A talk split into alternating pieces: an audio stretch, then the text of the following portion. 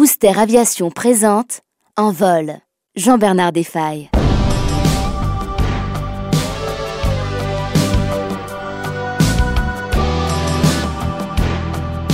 Avec 15 victoires à son actif, Maxim Ullmann fut un des grands pilotes allemands de la Première Guerre mondiale. Manfred von Richthofen et Oswald Bölke, pour ne mentionner que ces deux-là, ont eu un palmarès plus éblouissant, mais le nom d'Immelmann est encore aujourd'hui connu de tous les aviateurs. Pourquoi?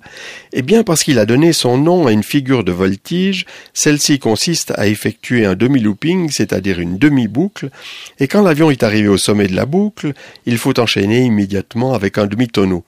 Cette figure offre l'avantage de permettre à l'avion de regagner de l'altitude, de se trouver en vol horizontal normal et de pouvoir entamer une deuxième attaque dans de bonnes conditions, ou d'être en meilleure posture pour engager un autre adversaire. Alors, est-ce que Himmelmann a vraiment inventé l'Himmelmann La question se pose, plusieurs spécialistes répondent par la négative. Les avions à l'époque, soit en 1915-1916, étaient sous-motorisés et pas vraiment en mesure de réaliser une telle acrobatie en combat aérien. Tout au plus était-il capable d'effectuer des renversements, c'est-à-dire des virages à la verticale? Du reste, Himmelmann lui-même ne parle pas de cette manœuvre audacieuse. Je viens de relire le livre dans lequel ont été publiées toutes les lettres à sa mère, écrites de novembre 1914 jusqu'à sa mort en juin 1916. Mes vols de combat vécus et racontés paru en 1930 à la librairie des sciences aéronautiques à Paris, ne présente aucun intérêt littéraire, d'autant que le texte a été traduit par un pilote français aussi averti dans la langue de Goethe que votre serviteur en hébreu. Le héros décrit au jour le jour sa vie d'aviateur, sans édulcorer pour sa chère maman, et sans vantardise non plus pour épater la postérité. On devine le talent de pilote à l'état pur et le caractère chevaleresque qui existait alors dans l'aviation de chasse. Écoutez plutôt le récit qu'il fait d'une de ses premières victoires. Je me trouvais entre 80 et 100 mètres au-dessus de l'avion ennemi et à 50 mètres de distance horizontale. Je pouvais très bien voir les grands anneaux bleu, blanc, rouge des cocardes françaises.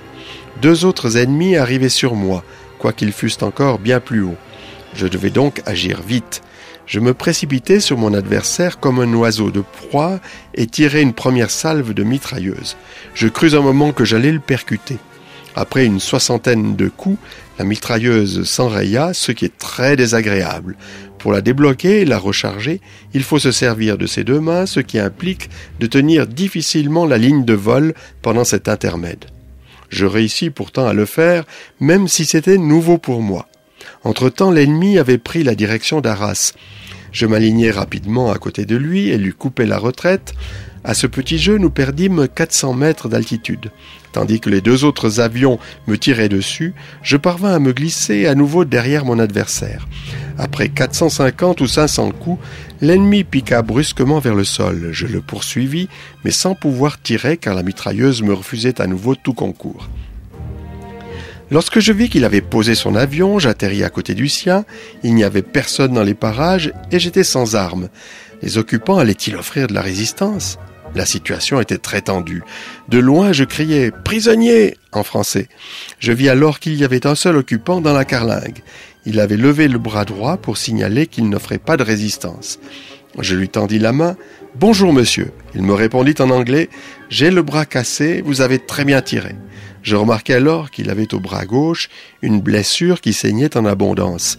Je l'aidai à descendre et l'étendis dans l'herbe, lui ôtai le gant et lui ouvris successivement les manches de son manteau de cuir, de son uniforme et de sa chemise.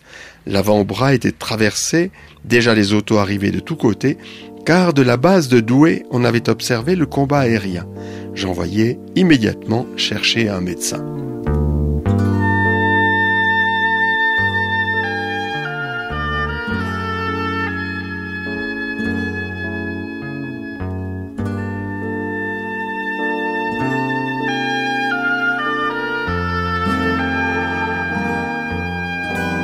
On peut être un grand as et être sensible malgré tout à la gloire et aux honneurs. Max Himmelmann, dont les prouesses rapportées par les journaux enflamment l'Allemagne, se réjouit comme un enfant des distinctions qu'il accumule, en particulier la médaille pour le mérite, la plus élevée qu'il pouvait espérer. Je n'ai rêvé que de cet ordre pour le mérite, écrit-il un peu plus tard. J'ai reçu des félicitations sur félicitations par dépêche et par téléphone.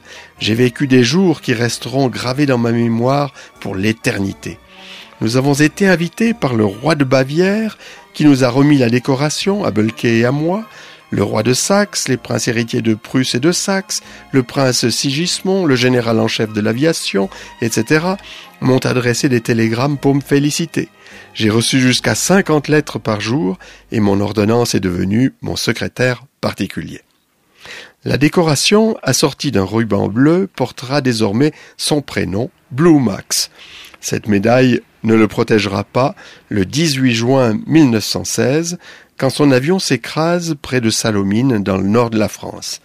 A-t-il été abattu par un pilote allié? A-t-il été la victime d'une panne technique? Le mystère à ce jour reste total. Le héros est inhumé en grande pompe à Dresde, une ville qui, ironie du sort, sera rayée de la carte par un raid aérien 28 ans plus tard.